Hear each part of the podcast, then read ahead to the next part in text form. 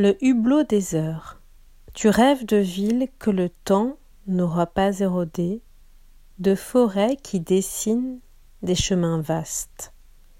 Tu rêves, et sur la mer les mâts des navires rongent les pierres blanches, la houle grignote le rivage.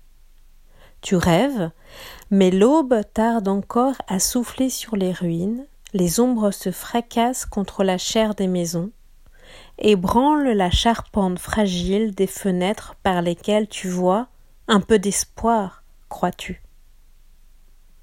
Et comme lentement s'édifie un poème, à l'intérieur de toi, tu recueilles un à un ces lieux, ces visages, tu touches à l'amour, à tout ce qui peut encore être vrai et beau comme une promesse. La terre, à peine visible, l'aurions-nous oubliée Par le hublot des heures, sait-elle encore te rappeler que tu n'es jamais au-dessus de ce monde qui avance maintenant avec ses cassures irréparables?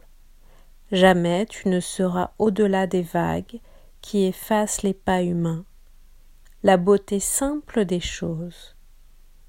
Et tu voudrais, en cet instant où la terre se retourne, entendre souffler un vent oblique, toucher du bout de ton âme la peau fragile du temps, voir, voir enfin s'ouvrir les ombres que l'on porte, et comme un cœur et comme un visage, le monde reposer dans la paume de l'aube.